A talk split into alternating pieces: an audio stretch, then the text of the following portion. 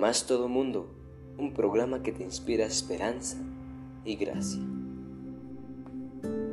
Domingo 25 de octubre. Revelar al Padre.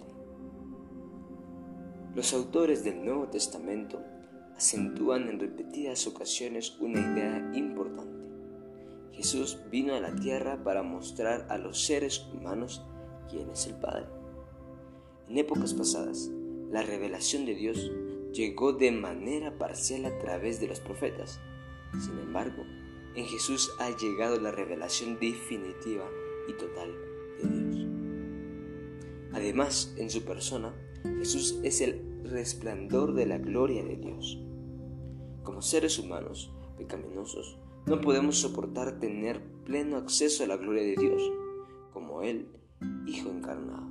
Jesús refleja esa gloria. Esta está atenuada en la humanidad de Cristo para que podamos verlo y comprender claramente el carácter de Dios. Jesús también es la imagen misma de su sustancia. El término que se utiliza en Hebreos 1.3 y en, y en un texto que leeremos de Hebreos 1, versículo 1 al 4, que antes de ello vamos a leer que dice que el término que se utiliza es la palabra griega que es shoter. Pero antes vayamos al versículo. Hebreos 1, versículo 1 al 4.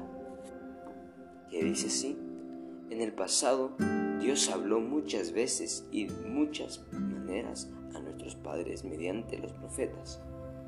Pero en estos últimos días Dios habló por su Hijo quien constituyó heredero todo, por medio de quien hizo el universo. El Hijo es el resplandor de la gloria de Dios, la misma imagen de su ser real, el que sostiene todas las cosas con su poderosa palabra. Después de efectuar la purificación de nuestros pecados, se sentó a la diestra de la majestad en las alturas. El Hijo llegó a ser tanto más excelente que a los ángeles, así como el nombre que heredó es más sublime que el de ellos. Entonces, una de las palabras que se utilizan acá, ya lo hemos dicho, es Trater, que está en griego, y a veces se usa para la impresión que hace un sello en cera o la representación estampada en una moneda. Por lo tanto, Jesús irradia la gloria de Dios y expresa el carácter mismo de Dios. Por ello, si deseamos conocer al Padre, a Dios, debemos escuchar con atención lo que el gran Maestro dice acerca de Él y también debemos observar al gran Maestro. El gran Maestro fue Jesús y es Jesús.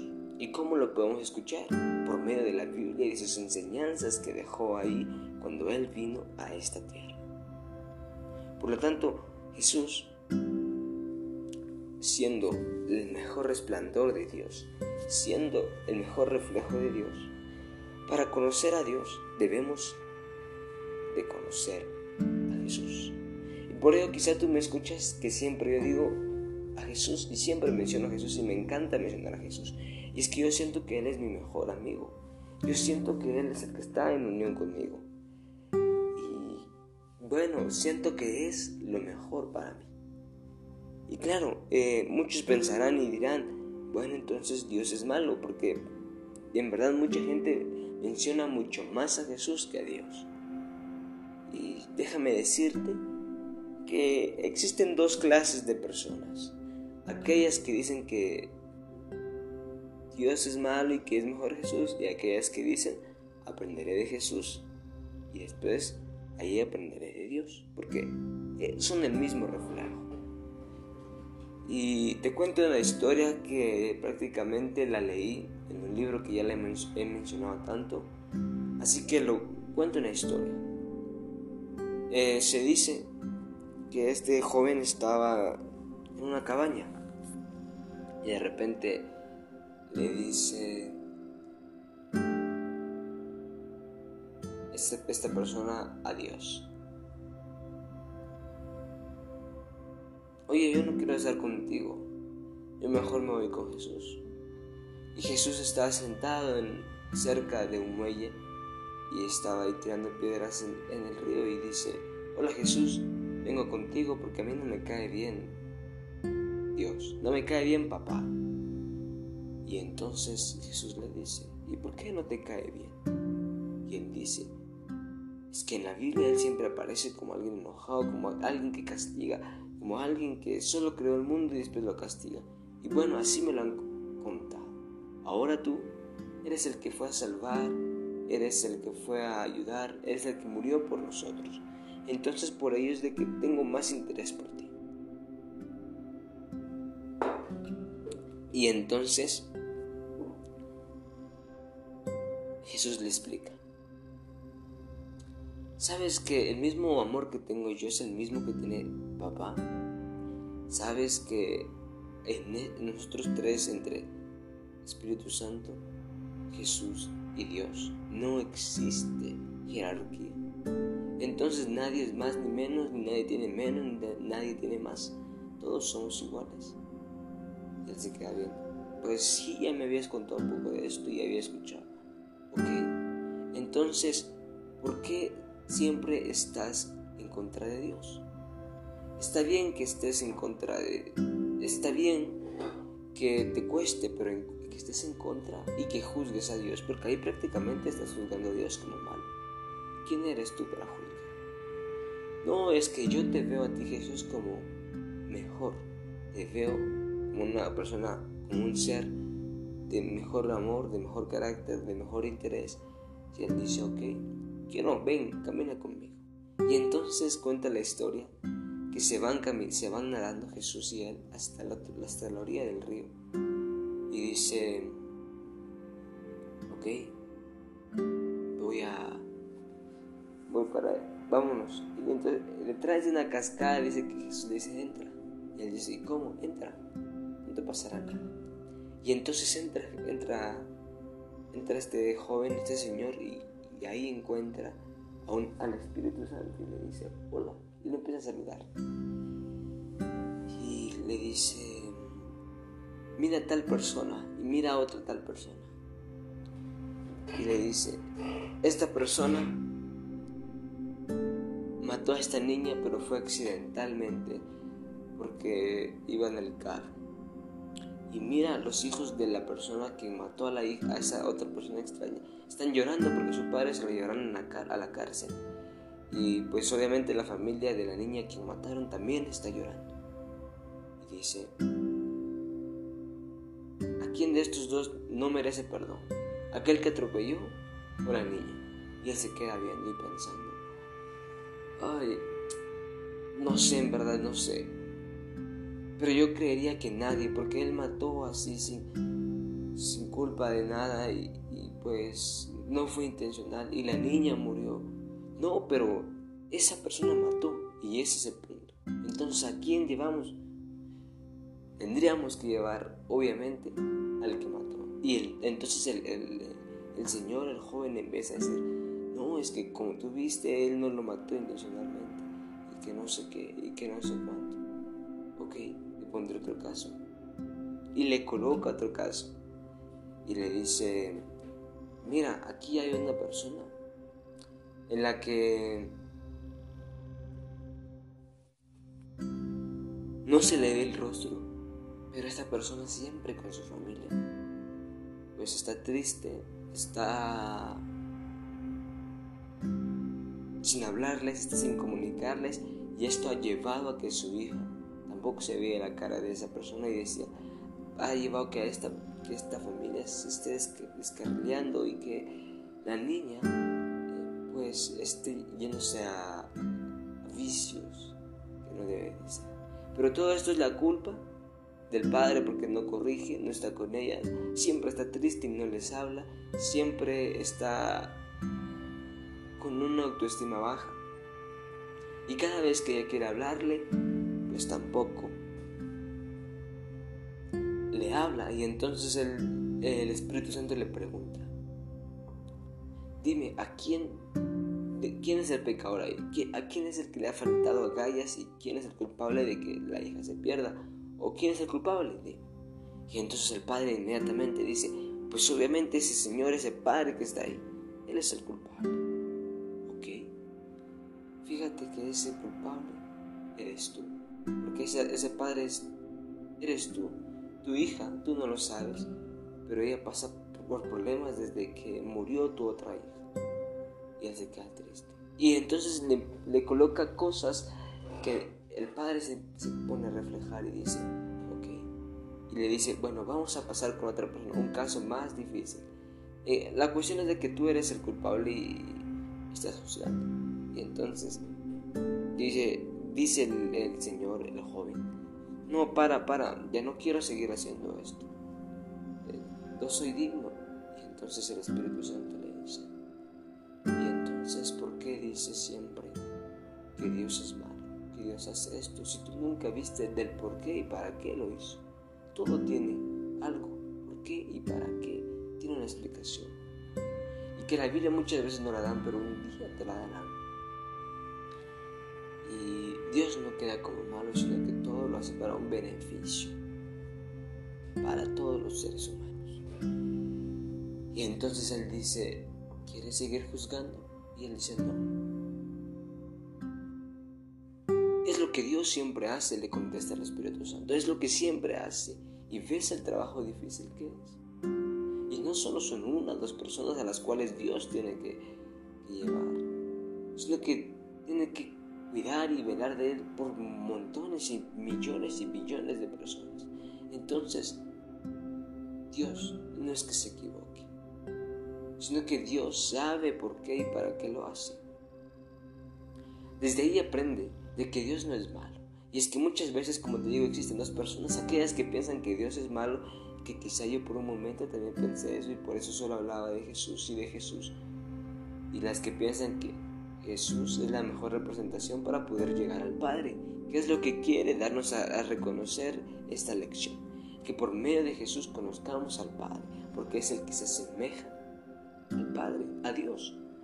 Entonces, si tú tenías esa ideología de que Dios es malo y que Jesús es bueno, por favor arráncala, arráncala y aprende de que Dios es la semejanza de Jesús. Y que si tú quieres tanto a Jesús, porque lo, amas, porque es amoroso, entonces Dios es lo mismo. Dios es el mismo. No hay quita en esto. Y entonces Dios es el mismo que Jesús. Tiene el mismo carácter. Jesús solo reflejaba el carácter de Dios. Entonces recuerda que cuando pienses esto, tu mente se abre y diga, estoy mal y por lo tanto voy a rectificar mi error y empezaré de nuevo. Quiero empezar junto a Jesús, junto a Dios y junto al Espíritu Santo. Por eso no es nada malo cuando tú repites esto y pides ambos. Y cuando en tu oración dices, Jesús, tú eres mi mejor amigo, por favor camina junto a mí. Espíritu Santo, tú eres el que me dice y que está bien y que está mal, también ven conmigo, por favor. Y Dios, cuídame, por favor. Mira, los tres son importantes. Y yo siempre te pongo un ejemplo que quizás no sea bueno, pero te pongo el ejemplo de yo. Pues digo, sí, he pecado y caigo. Y, y, es cada vez de que me alejo de Dios es cuando caigo y peco. Pero de lo contrario digo, cuando salgo a negocios, cuando salgo a empresas, digo, Dios, yo algo importante que he reconocido es de que el diezmo no, no lo doy solo porque, bueno, la Biblia lo dice. No, para mí Jesús, como el dueño de todo esto, Dios como el dueño de todo el mundo lo merece. Pero, y muchas personas dicen, bueno, él tiene mucho, entonces, ¿por qué? Entonces, véndelo de otra perspectiva. Yo digo, porque Dios se lo gana junto a mí. ¿Y cómo se lo gana? ¿Cómo Jesús se lo gana junto a mí? Porque Él es mi socio en mi trabajo. Él es mi socio en, las empresas, Él es mi socio en los ¿Por qué? Porque yo le digo, ok Jesús, hoy necesitamos nuevos clientes, ¿podías traerlos por mí, por favor? Y Él los trae.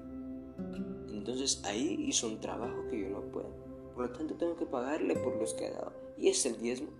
Sé que no lo estoy pagando, pero es un símbolo, es una representación para que yo diga, lo merece, para que Dios no me olvide de dar el diezmo, sino saber, Él es mi socio, Él está conmigo, entonces Él hace su parte, merece su parte, aunque sé que es lo mínimo que le doy, pero es una representación la cual me motiva a dar. Entonces es algo que te quiero confiar, que te quiero contar. Por lo tanto, Dios, Jesús y el Espíritu Santo son uno mismo. Jesús se revela por medio se revela por medio del Padre y Jesús se revela a sí mismo en el carácter del Padre.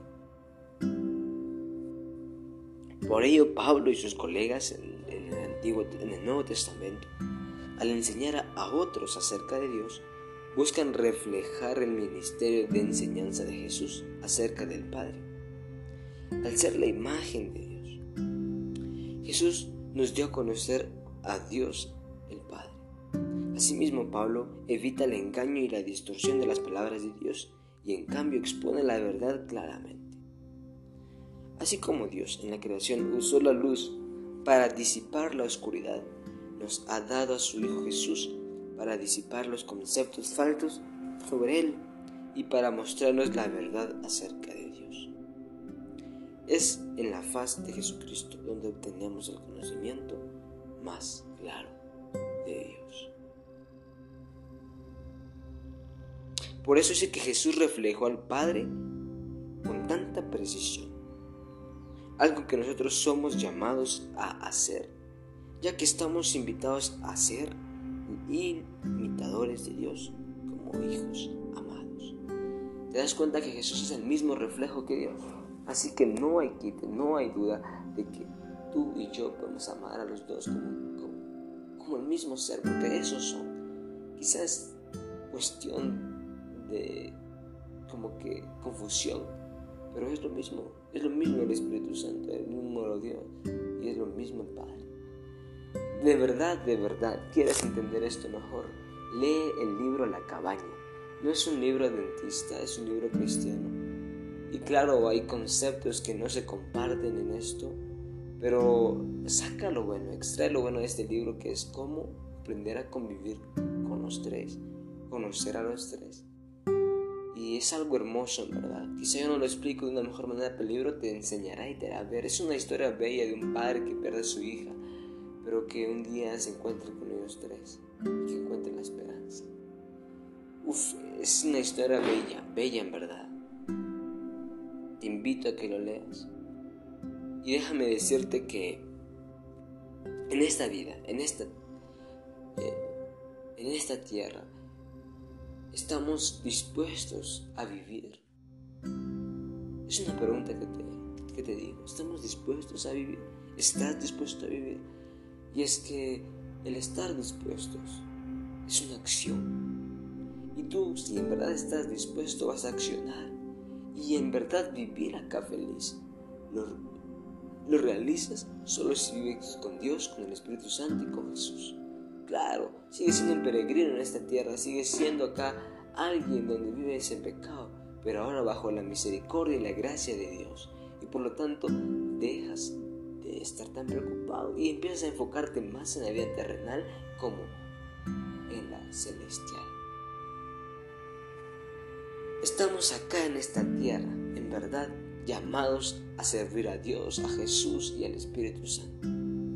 Pero si lo hacemos, tenemos recompensas. Y es que el cielo está aquí, en esta tierra. El cielo, dice bien la Biblia, que tu familia puede ser un pedacito de cielo.